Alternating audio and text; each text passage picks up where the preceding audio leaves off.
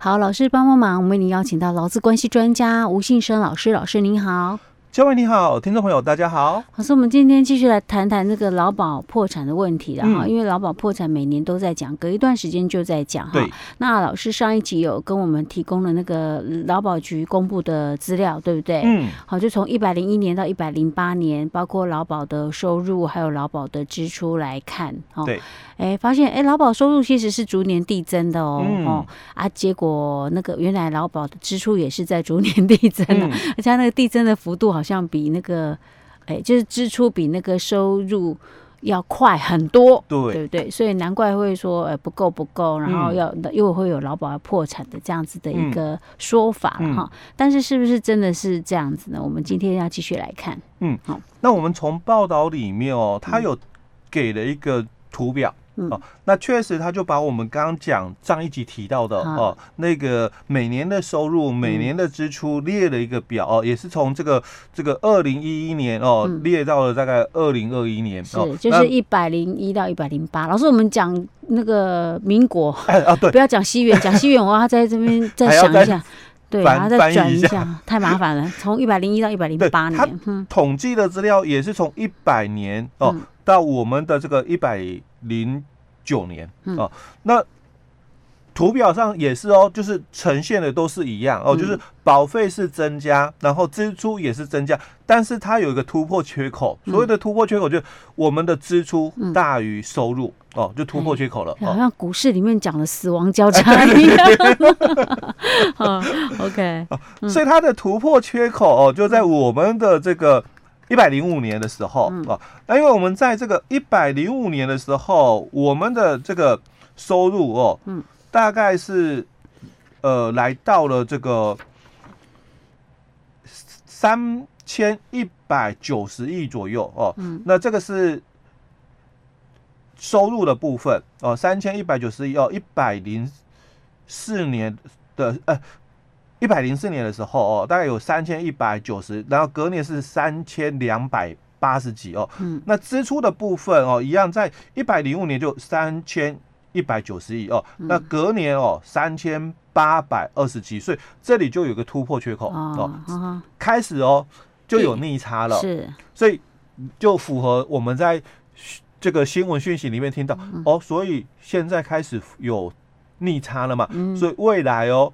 劳保会破产，嗯、哦，但是我必须跟各位哦，要来矫正的是，就在这一块了哦。嗯、这个是台面上的，你所看到，嗯、我们劳保每年收进来的钱跟每年支出的钱哦，开始呈现了所谓的逆差。嗯，但是你要知道的是，我们的劳保是它还有一个基金，嗯哼，这个基金是从我们哦。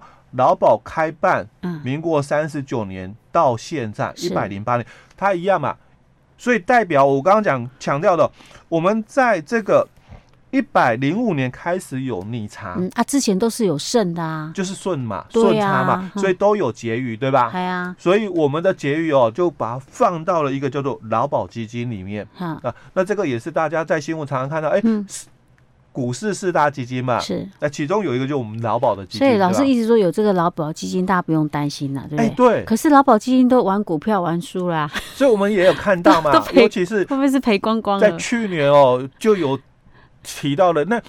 这个负责哦，就是保管这个基金的这个承办人员哦，对，还有那个内线交易。对，内线交易那要不要惩处？哦，最后舆论的压力惩处了哦。那不应舆论压力老师讲的哦，是啊，那本来就应该，本来就应该是这样法办的，因为在一开始的时候动作太慢了哦。当然后来有就很多的声音出来了，没有，老师他调查清楚了啊，对，所以可能要花一点时间调查结果。然后最后我们是有看到有惩处了啦哦。好，那。不管是怎么样的一个结果哦，但我必须谈的是，我们的劳保基金到底有多少钱？你要知道，他们中间啊，就我们讲那个事件亏损了多少？我记得啦，好像是几百亿的问题哦哦，几百亿啊？啊，几百亿吧？哦，如果从媒体看到的一个讯息，可能是这样了哦。那问题是我们劳保股票的这个投资损失哦哦，包括就是那个案案件的一个这个。就被 A 走的钱了哦，uh. 那可能就就是几百亿的问题哦。但是你要知道，在我们的劳保基金一百零七年它的统计，它统计多少钱呢？有六千六百四十二亿。哦，六千多亿呀！对，嗯、那一百零八年哦，嗯、它有七千一百八十八亿。嗯，那到了一百零九年哦，它有七千六百二十五亿。嗯，所以哦，嗯，基金的收入嗯是逐年递增。是，但既然对啊，其实那么多钱，我我我不要去投资好了，我随便放。也总是也是有利息吧，那利息很可怕呢。只是说不好是有哪家银行有办法承接。所以我要先讲一个问题哦，嗯、我们在这个去年有这个两百亿的编布，嗯，今年的是两百二十亿，明年的也是两百二十亿哦。嗯、那当然在前年，嗯，哦也是两百亿的一个编补哦。嗯所以，我们虽然有逆差，我讲过，在一百零五年开始哦，我们有了所谓的逆差出现。嗯哼。但是经过了这个编补之后，嗯，这个逆差哦，并不大了。嗯。那再加上我自己，我有我的劳保基金有七千多亿。嗯。而且我讲哦，这个都是劳保局自己的统计资料。嗯。那他们所统计出来的这个基金的这个。金额哦，嗯，是逐年哦递增，是，那你看，还是说那只是账面上的？有可能说账面上就还没有实现的那个利益了哦。当然有可能哦，但是他如果这样编的话，你看他从一百零七的六千六百多亿哦，到一百零八的七千一百多亿，嗯，那这中间哦，嗯，大概多了五百亿，嗯。那一百零八哦是七千一百多亿到一百零九，它账面上的认列哦七千六百多亿，也是哦五百亿左右的一个顺差是。增加嘛？老师，那你刚刚说我们那个支出是那个到一百零八年的时候是多少哈？它的一个逆差额哦，它一开始产生的逆差的一个部分哦，大概就两百多亿哦，因为一百零五、一百零六，我刚刚讲过，一百零五、一百零六开始是一个。转折点，所以到一百零八不是我的意思说，最后我们的统计资料一百零八年最多支出四百多亿一年，对，差异哦有四百多，因为一百零八的时候资料里面哦，因为统计资料里面它只到一百零八，那一百零六的差异哦是两百七十多亿报道的啦哦，那这个一百。零七的也是两百五十几亿，那一百零八哦，两百二十几亿，那一零九哦，因为我讲我劳保局查到的资料没有一零九哦，那报道的一零九的差异哦是四百多亿，好，那所以我们编补预算嘛，有编了，还是有亏损不足的部分，是，但是他自己的劳保基金，因为我所以意思就是说，我们还是有在吃老本呐，但是我们的老本还蛮丰厚的，大家也不用担心啊，不用去担心说五年破产的问题，因为现在的情况照这样子讲，我们都没收入，可能还可以吃个十年左右。对，我是我的前提是没有完全没有收入，对，对不对？因为除非他还有什么其他的劳保，他是有两笔收益在的哦，一笔就是我每年的收入，嗯。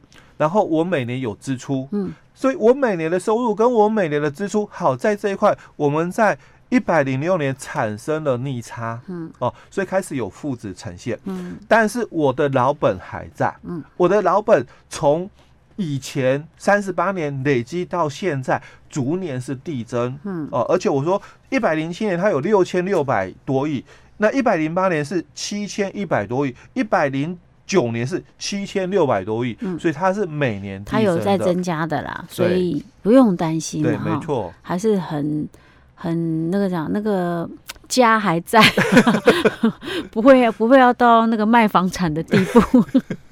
所以大家不用担心哈，嗯，也不用说一有听到什么消息就开始那边穷紧张，对，哈，OK，没有问题。倒是说那个原本打算要月退的人，因为现在那种劳保年金改革可能势必是要进行的，对，那你自己考量看看，因为那个是放到我们自己口袋的，那个你自己要。因为我今天会特别去整理那个资料出来哦，嗯，因为数据会说话。哦，我最清楚哦，就印象我一个好朋友，嗯，他在这个一百年的时候，因为那个。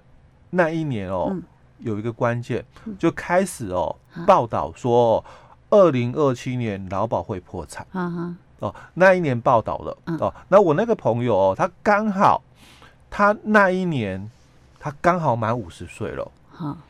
所以他就很尴尬，因为他的生日又刚好在年初。哦，所以他找我的时候刚好逢快逢过年，所以大家都比较忙。那所以他在问我，他打了好多次的电话找我，哎，我因为忙没有时间回他。哦，所以后来过完年我回他了之后，他说：“老师没有关系啊，你那个。”本来有事情要问你，可是我后来哦，他已经做好决定了。哎，我已经问好了哦，所以他已经做了，他做了什么决定？就做了那个一次领的一个，因为他五十岁嘛，不可能是月龄。对，因为他说报道讲嘛，那二零二七年就要破产嘛。那我我我是这个刚满五十岁哦，如果我要早走月退哦，我提早退啦，六十岁。所以我还有十年，嗯，我还有十年，他就很担心了，对，他很担心。那这十年我要缴钱啊，那我我之后十年之后哦，我我领了没有几年哦，劳保局破产了，那我可能连一次领的本哦都拿不到，是，那我干脆哈我就一次领了，一百一十年啊，现在呃一百年，现在一百一十年刚好过十年了呢，没有啦，没有破产。不过他当时已经下了决定了，哎，对他当时已经下了。其实也没有说这样不好啦，哎，那个都是个人选择的问题，因为很多事情你本来就很难跟他赌啊，对不对？就像有时候我们还要考量到自己的因素嘞，对自己的情况哦。但是假如是被误导，嗯，我就觉得不应该，嗯，哦，所以所以有些时候那个有时候那个有些新闻哈，大家先听一听好了，就不要太。急着太紧张，对，因为有些时候真的是，我觉得，尤其像现在，因为网络太发达，那个资讯太太快速了，嗯，你真的很难去判断真的假的。对啊，有些其实是有在带风向，没错。对，那你这个数据哦，真的会说话。嗯，这个是劳保局的这个官网的一个资料哦。嗯，那如果听众朋友有兴趣的话，其实可以上网去查询。OK，好，老师，我们今天跟大家分享到这里。好。